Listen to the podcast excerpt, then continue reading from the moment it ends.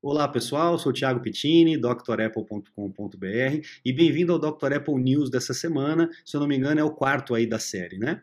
Então vamos lá, direto para as notícias, que hoje a gente tem bastante coisa para falar, muita coisa de MacBook, né? E a primeira notícia que eu vou abrir com vocês é o do refresh, da, da remodelação aí do MacBook Pro é, de 13 polegadas principalmente, né? Um novo processador, né? A Touch Bar, a Touch ID. Isso significa o quê? Significa que aquele MacBook Pro de 13 polegadas que nós tínhamos sem a Touch Bar, com as teclas F1, F2, F3, morreu, acabou, tá? Então todos os MacBook Pros agora só com a Touch Bar, o que eu acho muito legal, tá? Eu acho realmente muito útil. Se você presta atenção, o atalho está muito mais perto do que você ir lá com o mouse, vai na ponta do dedo que é mais fácil. Tem um vídeo aqui no canal que eu falo só sobre a, a Touch Bar, como você configura, personaliza do jeitinho que você quiser para funcionar bem para você aí, tá bom? E junto com essa notícia, houve um decréscimo dos preços, o que eu achei muito bom, tá? Então, 100 dólares a menos aí nos valores dos, dos MacBooks, eu acho que, se não me engano, o Air que caiu um pouco de preço. 100 dólares para a gente aqui são quase 500 reais, né? Então, é uma diferença considerável aí nos, nos computadores. Vamos ver se é, esse desconto reflete aqui para a gente também, beleza? Vamos para a próxima notícia, então, que é a descontinuação do MacBook de 12 polegadas. Ele foi descontinuado, saiu de linha, assim como o de 13 com os F1, os F2, F3 da vida. É, eu acredito que o MacBook de 12 polegadas, ele era uma máquina, ele, acredito não, ele era uma máquina mais fraca, né, uma máquina de entrada de linha, e eu acho que foi um teste que a Apple fez para poder lançar máquinas é, com diferentes cores e com a USB tipo C e o teclado borboleta. Foi uma forma de testar aí o trackpad também maior, né? Então foi uma forma de testar a máquina para a entrada dos MacBook Pros novos. Então eu acho que ela cumpriu o seu papel aí de abrir esse mercado e depois uh, agora não tem muito mais sentido, principalmente com a vinda do MacBook Air, com um preço bem compatível, bem próximo, não valeria a pena comprar um MacBook de 12 polegadas, é, que é bem inferior em termos de processamento, de gráfico e tudo mais. Era uma máquina mais para um usuário de escritório comum, assim, bem, bem básico, internet, e-mail e tal. Beleza? Então, vamos dar adeus ao MacBook e deixar ele na lista aí dos equipamentos que já foram descontinuados, já foram produzidos e descontinuados pela Apple. O próximo assunto é a questão do Zoom, o aplicativo Zoom. Se você tem esse programa instalado no teu Mac, fique atento, busque atualização rapidamente para ele, porque foi descoberta essa semana uma falha em que a pessoa poderia ter acesso à câmera aí do seu computador. Então, uma falha bem robusta, bem preocupante, e parece que ele já lançou aí o patch, o, a atualização que resolve esse problema. Então, atualize aí o quanto antes se você tem esse programa, é um programa de, de é, aulas, né, de calls, de conferências, etc. Muita gente usa, então fique atento aí, tá? Próxima notícia da semana é o Apple Glass, né, o que seria aí o óculos da Apple. Ah, parece que eh, no, no, começo da semana houve um rumor de que havia cancelado esse projeto, porém a Digitimes encontrou, reportou na verdade, né, a, a, que encontraram no iOS 13, lá no beta, algumas linhas de comando que fazem referência a um equipamento, a um produto como esse, um óculos para trabalhar com a realidade aumentada.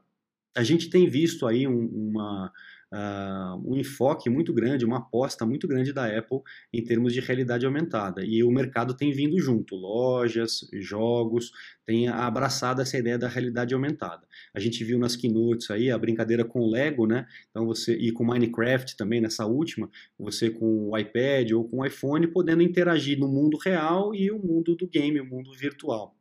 Então essa mistura aí seria a realidade aumentada. Só que você consumir isso num iPhone ou num iPad fica um pouco desajeitado. Talvez um óculos para que você não precise ficar é, é, com a cara no equipamento, né? Fique mais fácil para você poder aproveitar isso. Eu acho que é uma boa.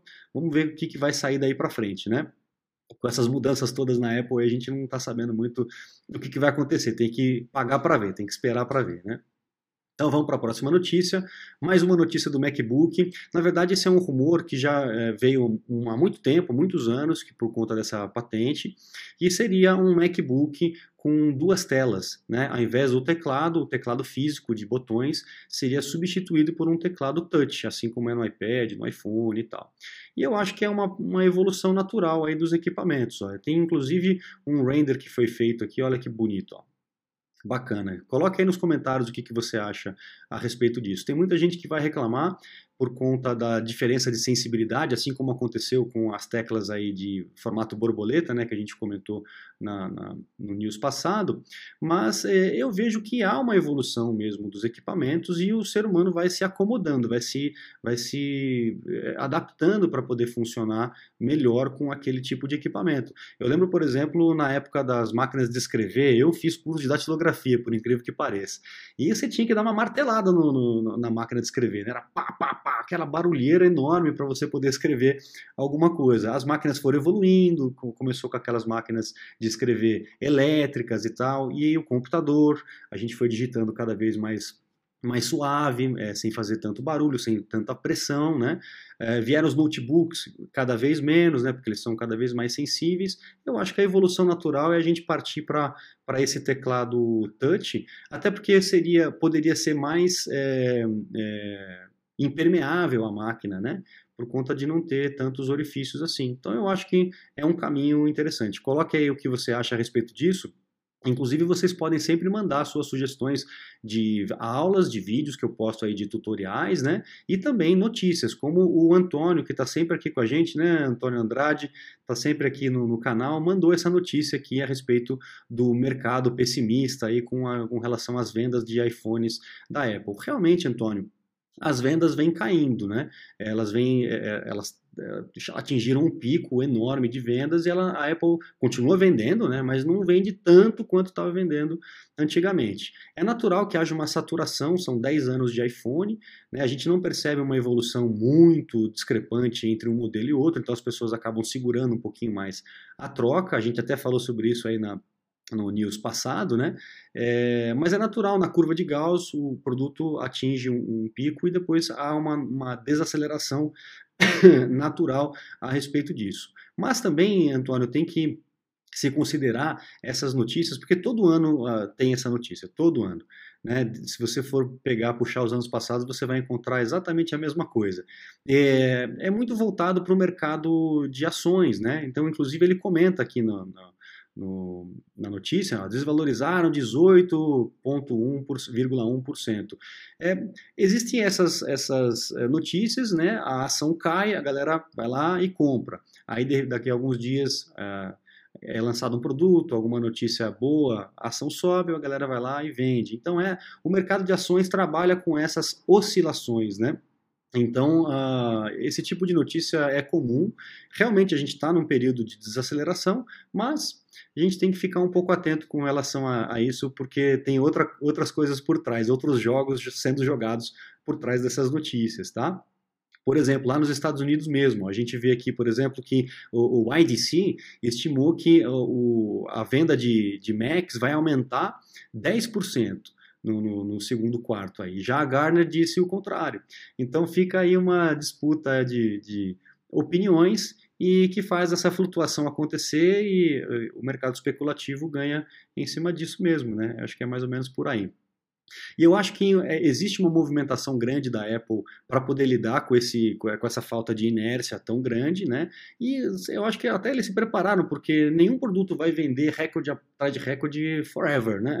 Então eu acho que é, é natural que isso aconteça. Mas uma próxima notícia que eu separei para vocês fala sobre a mudança de produção do iPhone, né, da China para a Índia, ou pelo menos a separação, uma, uma, uma, partição, né, uma separação de uma parte dessa produção da China para não ficar tão dependente da China, porque qualquer é, é, mudança política ali vai interferir na produção, como é o que está acontecendo. A gente já vem falando sobre isso, que muito dessa queda é por conta é, da baixa, a, baixo consumo dos chineses a, a, esse tipo de produto, o produto americano lá na, lá na no país deles. E aí essa briga também entre Estados Unidos e China, briga comercial, também vai interferir bastante nisso, né? Então essa movimentação para a Índia é, acaba por desafogar aí, de, tirar a, a, a, dependência 100% da China, que eu acho que é uma, uma bela de uma sacada aí nessa parte de produção, tá bom?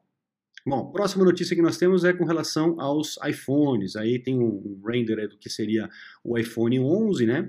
E essa semana o que, o que vazou aí seria a foto, a possível foto aí do, da placa lógica do novo iPhone. E com isso parece que sobraria mais espaço para a bateria, a gente ganharia baterias maiores. Isso é, já é uma grande, uma grande notícia, né? Só de a gente saber que o iPhone pode durar um pouco mais a bateria sem precisar ficar o tempo todo na tomada, né?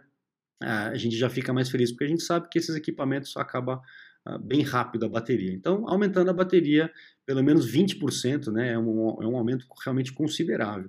Vamos ver se realmente isso vai se confirmar. Mais para frente a gente já vai ter os anúncios é, disso, tá? Bom, o próximo que nós temos aí é a questão do 3D Touch. Lembra do 3D Touch? Aquela pressão que você faz em alguns iPhones e ele te dá esses atalhos, né, como se fosse o botão direito do mouse. É, o 3D Touch não funciona em todos os iPhones e também não funciona nos iPads. É, então parece que aí estão vendo que no, no nos próximos uh, equipamentos, esse serviço, né, esse, essa função, esse feature não vai acontecer mais. E ele vai ser substituído por o tocar e segurar, como é no 10R e em outros iPhones. Você toca e segura e ele te dá essas opções aí é, avançadas, como se fosse o botão direito. Certo?